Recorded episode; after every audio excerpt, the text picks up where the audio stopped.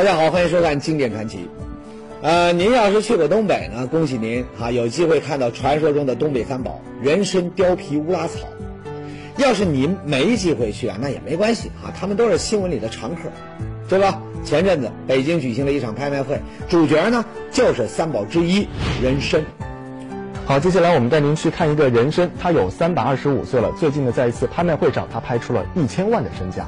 在这场以野山参为主角的竞拍会上。拍品虽然并不多，只有六件，但因其稀缺性，基本上都是百万元起拍。像这只有着三百二十五年参龄的野山参，八百万元起拍。不过四五个回合就轻松突破了千万大关，成为当天的标王。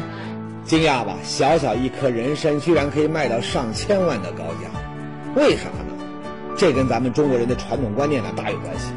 咱们中国人养生啊，特别讲究一个概念，滋补，恰好。人参呢，它就是天然补品之王，啊，传说中普通的人参吃了呢，都可以让人气血旺盛、身体强健。那么上了百年的人参呢，那补得更厉害，可以让人延年益寿。这就不难理解，三百二十五年的野人参为啥能够卖出上千万？三百多年的人参极为罕见，可遇不可求。咱们普通人看了，那顶多也就是眼红眼红。可在山东省的莱阳县，有位姓张的阿姨呢，却在心里面打起了小九九。她是咋想的呢？张阿姨想啊，自家也有一颗人参，说起这稀罕的程度啊，比这颗三百多年只多不少。真要碰上识货的人，那肯定能够卖出一个更高的价格。一会儿我想卖了吧，一要了就卖上。儿子说：“别卖，这份多，别卖呀。”我说一大盘朝钱多就卖上，他现在不不不拿那些给人卖上。哎，张阿姨的想法呢，遭到了家人的激烈反对。可这也更让人好奇，哈哈，他家的人参到底稀罕在哪儿，会比三百多年的人参还要珍贵呢？有人猜测，说这位张阿姨家里的人参呐，八成就是传说中的千年人参。那千年人参有啥好处呢？前些年呢？有一部很火的电视剧《武林外传》啊，里面呢就说到了这么一件事儿。当时呢，客栈的女掌柜佟湘玉她患了重病，整日在床上昏迷不醒。那么就在大伙急得团团转的时候呢，哎，瞌睡碰上了枕头，有人呢送来了一只千年人参。不，应该说是真品。这么好的人参，我从来没见过，都成人形了。是啊。用这颗已经长成人形的千年人参熬汤，拿过去给这佟掌柜一喝，妈呀，奇迹立刻就出现了。伙计们，掌柜的睁眼了！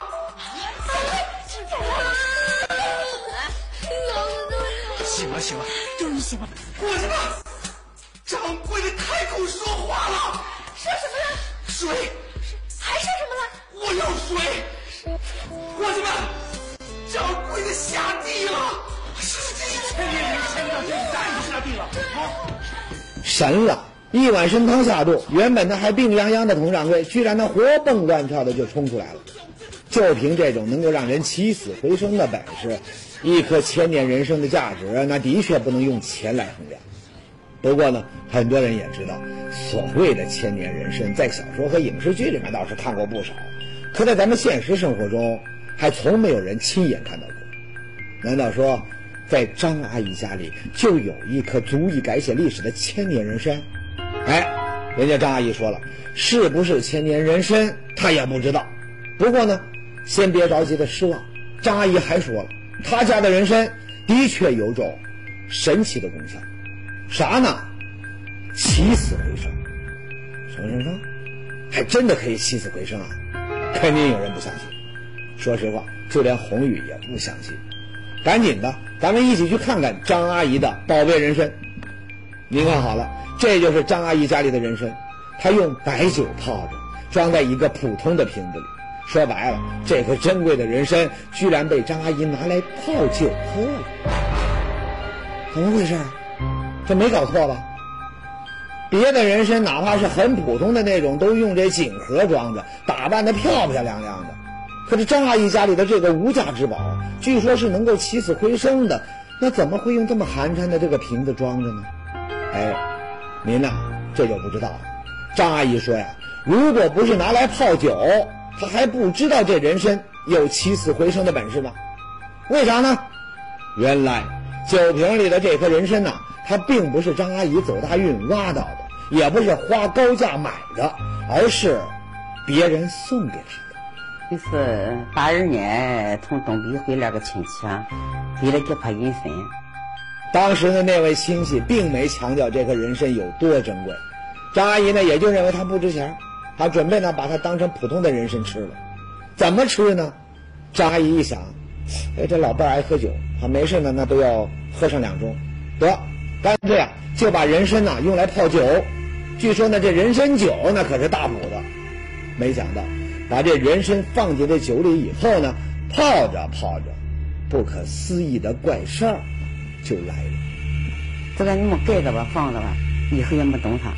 又煮了一年以后，啊，这个牙长出来了，长长了。后来呢，又渐渐又长出几个了，长出几个牙了。这个牙就慢慢长长了，长长了，哎，在最后长出叶子来了。哎，张阿姨呀，还是万万没有想到，泡进酒里的人参居然发芽了，还在不停的长叶子。随着时间的推移，人参它就长成了咱们现在看到的样子，枝繁叶茂。你不注意看，简直都认不出这是一棵人参了。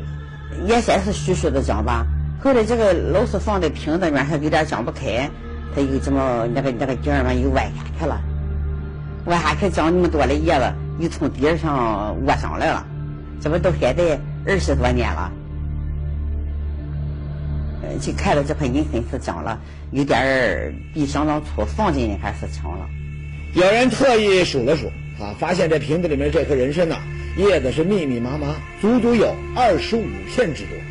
它的根茎呢也很长，最长的呢有十六厘米。可是，张阿姨清楚的记得，她最初拿到这颗人参的时候呢，她可是浑身光溜溜的，一片叶子也没有啊。那怎么回事呢？张阿姨心里面只有这样一种感觉。就是说它在里面活了，你这个医生在里面活了，像宝贝似的。活了，啊！说到这儿呢，估计您也听明白了，感情是这么回事儿。张阿姨家的这颗人参，不是说人吃了可以起死回生，而是自己在酒里面起死回生了。可是，人们早就研究过，白酒不仅可以用来消毒，还可以杀死植物体内的细胞。所以呢，从理论上来说，任何植物用白酒来养，那都是必死无疑。那为啥会出现这样的怪事呢？哎，大伙子是琢磨来琢磨去，最后啊，居然得出了一个特别玄乎，也特别让人难以相信的结论。这么多这人参精行，俺就觉得好奇特吃，原是所以是这段吃鸡哈。哈哈，人参精，这是个什么玩意儿啊？您或许不清楚，可在懂行的人看来。这可是个了不得的宝贝。说了，张阿姨家里的人参居然违背常理，在白酒里发芽长叶。有人说了，说这人参搞不好那是成精了。那什么是人参精呢？说通俗点，它就是传说中的人参娃娃。几十年前啊，有部动画片，它就演到了这种神奇的东西。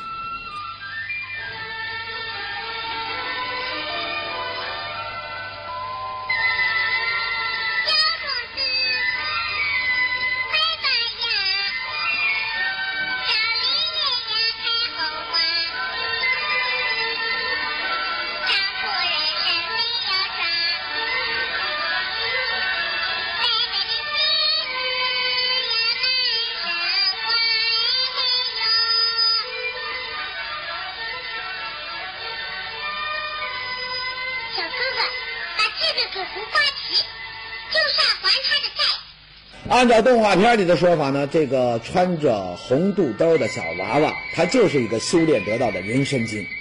传说中啊，谁要是能把它给吃了，那别说是延年益寿，哪怕是立地成仙，那也不是没可能。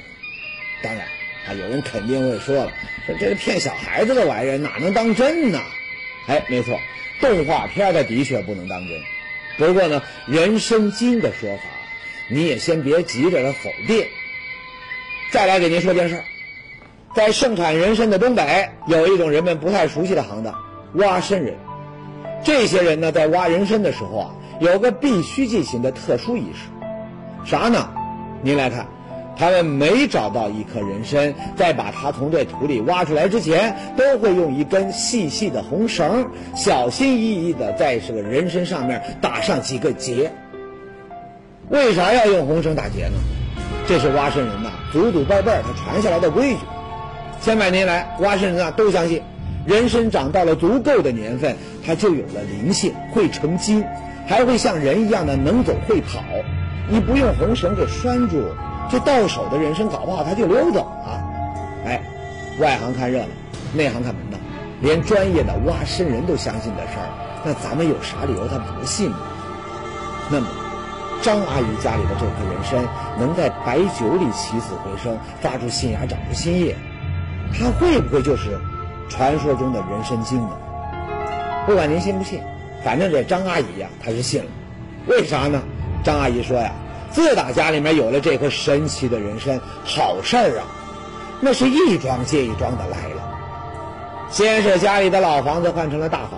紧接着，儿子呢又给他生了一大胖小子，让张阿姨升级当上了奶奶。还有，咱们也看得到，张阿姨和她的老伴儿年纪都不小了，这两个人呢都是红光满面，气色那是相当好。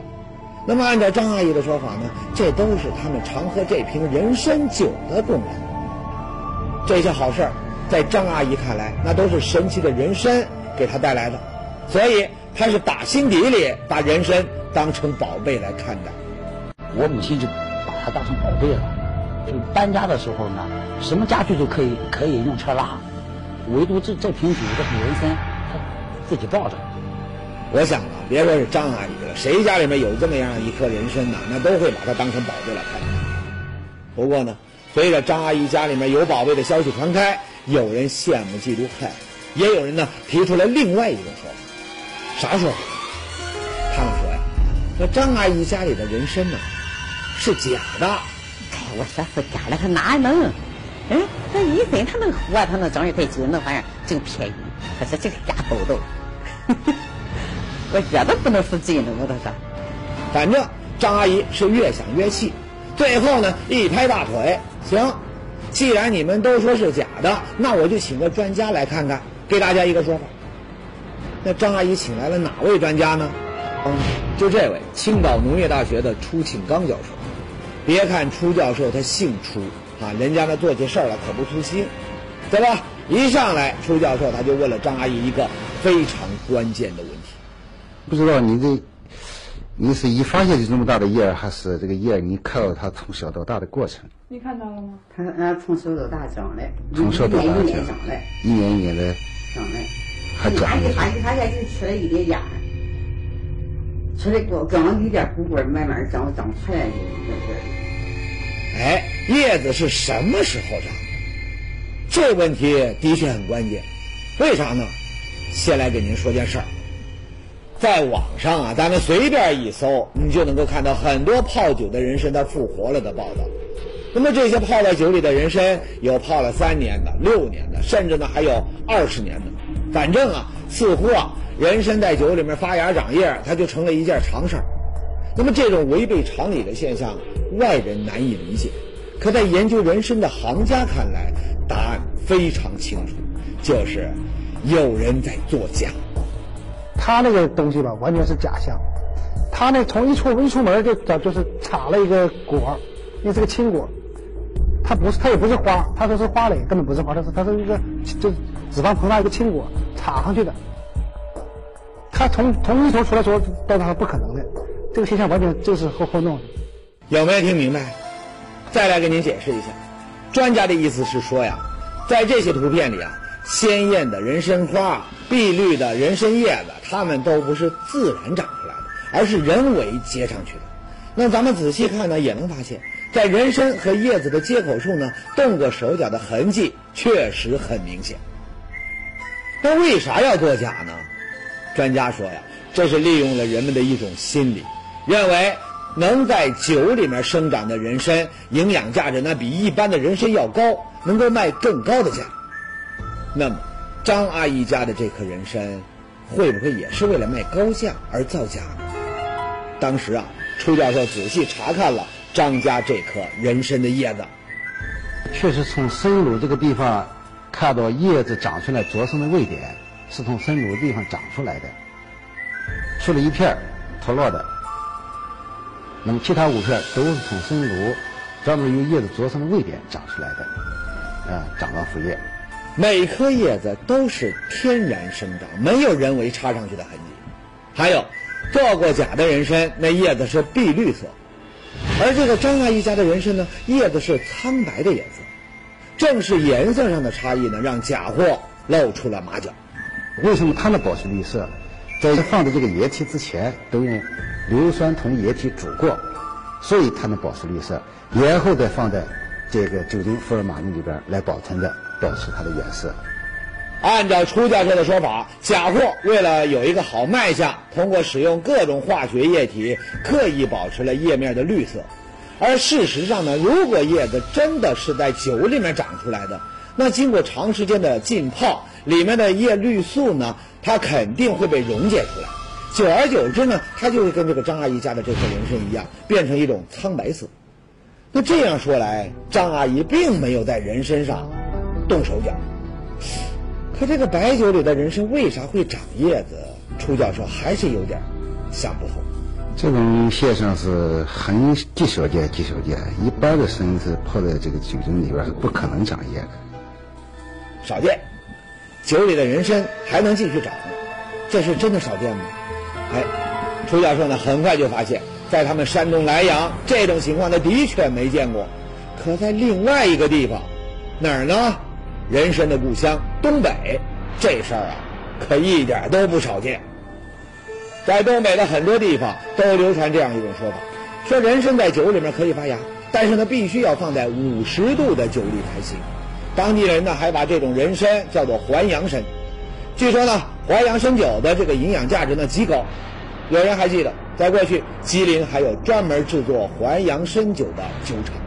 给你的时候说是在酒里长的，对，人家是这么说，而且说什么呢？啊，就这个井的水酿出的酒才可能。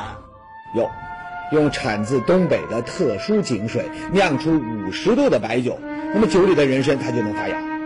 这消息那可是让楚教授精神一振呐，他就想啊，他说会不会张阿姨家的怪事儿问题，他就出在用来泡这参的白酒上呢？可是。找来张阿姨一问，楚教授他又郁闷。为啥呢？因为张阿姨用来泡人参的酒，它并不是用东北的井水做成的，而是莱阳当地人常喝的莱阳老白干儿而且呢，这种老白干的这个度数啊，它也远远达不到五十度。看来啊，问题并不出在白酒上，那到底出在哪儿？这时候呢，吉林人参研究院的一位专家曹教授提出了他的看法。曹教授研究还阳参多年，他就发现，所谓的还阳参，表面你看起来很正常，可实际上内部呢已经形成了一种嫩芽，叫做潜伏芽。要是把这还阳参你装在锦盒里，不给它足够的水分，这个潜伏芽一辈子它都长不出来。可要是把还阳参你泡在酒水里，哎，潜伏芽马上就会伸展开来。它是一种吸水膨胀，然后呢，是这比如说细胞里的那个原生质被酒水混合物给它置换出来，然后它吸水膨胀，原先原先原先这个是全的的，然后后来这么伸展开了。明白了，感情这淮阳参是这么来的。那么，张阿姨家里的人参，她身上出现的怪事儿，会不会也是潜伏芽在作怪呢？前面说了，东北的淮阳山是潜伏芽在作怪，那张阿姨家的这颗人参问题是否也出在潜伏芽上面？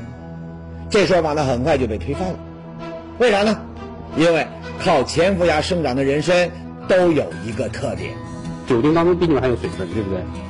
它一点点它就胀了，但是顶多它也是这么长，五公分左右，它不会太长。五厘米就算到了极限，可张家的人参呢？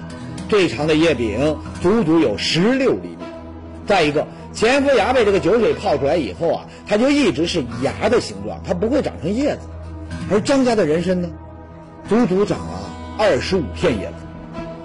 看来张家这棵人参出现的怪事儿不关前夫芽什么事儿。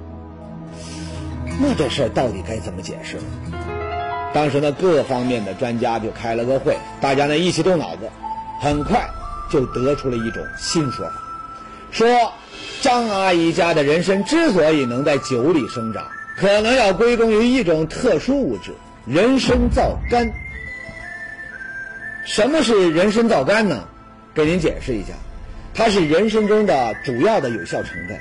那么人参之所以可以大补，还可以让人延年益寿，它就是这个人参皂苷在起作用。眼下呢，专家们就认为这个人参皂苷呢，它不仅能够提高人的活力，还能够保存人参的活性，让它呢可以在酒里面继续生长。那么呢，人参皂苷能把那个在这个这个酒瓶里泡的酒啊，通过它吸收以后，它代谢。它跟皂苷相结合以后呢，它就把这个酒精的毒性给解了。那么呢，这个人参呢还可以继续的，呃，利用它的那些水这些东西，可以呢继续生长。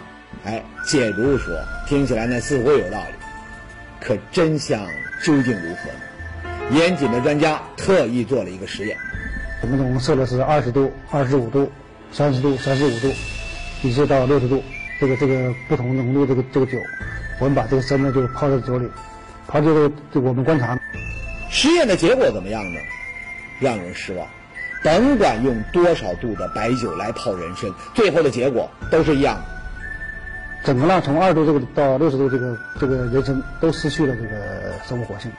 这个酒精呢对它这个细胞呢确实是有伤害，因为它确实没有生命活力。用这种实验呢，完全可以证明。呃，即便是二十度的酒泡的这个人参之后呢，它也不会生长。没跑了，可以大补的人参皂苷并不能解除酒精里的毒性。也是啊，如果真是皂苷在起作用，那么应该所有泡在酒中的这个人参呢，都可以长出叶子，而不是只有张阿姨家的人参能够长成这样。那问题究竟出在哪儿呢？这时候啊，有人再次仔细观察了张阿姨的人参。却突然来了灵感，啥呢？张家的这颗人参通体白颜色，让人想起了发生在广西的一件怪事。当地有个名叫农有税的小男孩，他的眼睛呢很特别，瞳孔啊还是蓝色，而且呢农有税呢他还能夜视，在乌漆麻黑的这夜晚呢看东西看的那是一清二楚。那么这种夜视的特异功能是怎么来的呢？专家一调查，原来是。农有税的眼睛出现了病变，他得了白化病，这才让他有了夜视的能力。哎，眼睛的白化病可以让人夜视，那有专家就想了：张阿姨家的这颗人参，从叶杆到叶面都很苍白，会不会也是得了白化病？这才让它有了在白酒里继续生长的特异功能呢？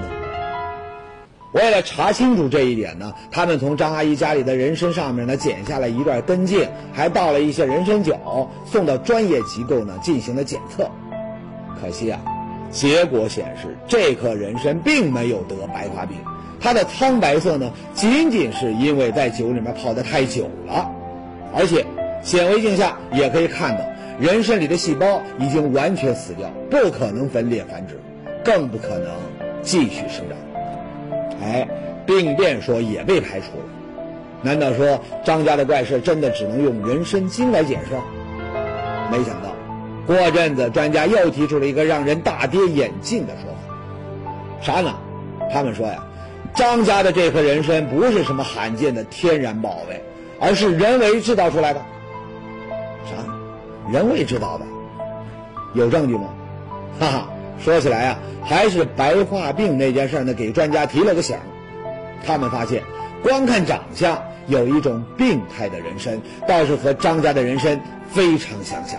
它是一种病态，我们叫癌虫病，呃，就是从一个茎里面长出来很多一些小细茎，这个情况呢是是存在的。艾虫病，这是人参在感染病毒以后不再像正常的人参一样向上生长，而是分出很多细长的白色茎秆。那么每根茎上呢，只会长出一片叶子。这个情况呢，简直和张阿姨家的人参一模一样。那么，可不可以这样说？说张阿姨家的这棵人参并没有在酒里面发芽生长，而是在得了矮虫病之后被人为放进酒瓶的呢？哈，还不能简单的下结论。为什么呢？长得像，它只是证据之一，对吧？那还得有其他的证据才行啊。那么，其他的证据又在哪儿呢？哎，您来看这里，酒瓶里的人参，其他的地方它都是白色的，可在中间部位却有一块明显的黑色斑痕。我认为它有可能是在这个参就在瓶子外面的时候，可能在某呃，由于可能不太注意情况下，把那个部分的叶柄给碰掉了。它在空气当中经过氧化，产生了一些那个黑色物质。在这个情况下呢，再放到酒瓶里以后呢，它就会出现那个黑色的。还有专家发现，酒中的这颗人参，它的茎上有很多折痕，叶子也卷曲不平，出现了很多人为的褶皱。照片里边会有很多的茎是那个弯曲的，还是很也是有一些扭曲啊，呃，明显的是人工外力的结果啊。专家们得出结论：所谓的能在酒里生长的人参，纯粹是人造的产物。可是张阿姨她不买账啊，她指天发誓，绝对没有造假。为啥呢？造假不过是为了钱。可当初有人出了高价，她都没有卖这颗人参，所以造假的动机啊，并不存在。还有张阿姨呢，她还找到了一个人证，这位莱阳日报社的江记者，早在十几年前，他就亲眼看过人参是怎么在酒里生长。当时就是说，在这个根部啊，它逐渐的有一些小小的、小芽、小叶长出来，就像那个那个蝉要脱壳的时候啊，它逐渐长出来那个小翅膀一样。后来，它就在这地方，这个叶子就越长越大，基本是这样一个情况。很遗憾，尽管有江记者作证。可他当时呢，并没有留下照片啊，这就有点麻烦了。一边呢是专家的结论，另一边呢是张阿姨和证人的证言，咱们应该相信谁呢？这事儿啊，宏宇暂时没法给出答案，只能靠您自己判断。啊，要是您有兴趣，还可以去找张阿姨聊聊，说不定呢，谜团的答案还真会被您给找出来。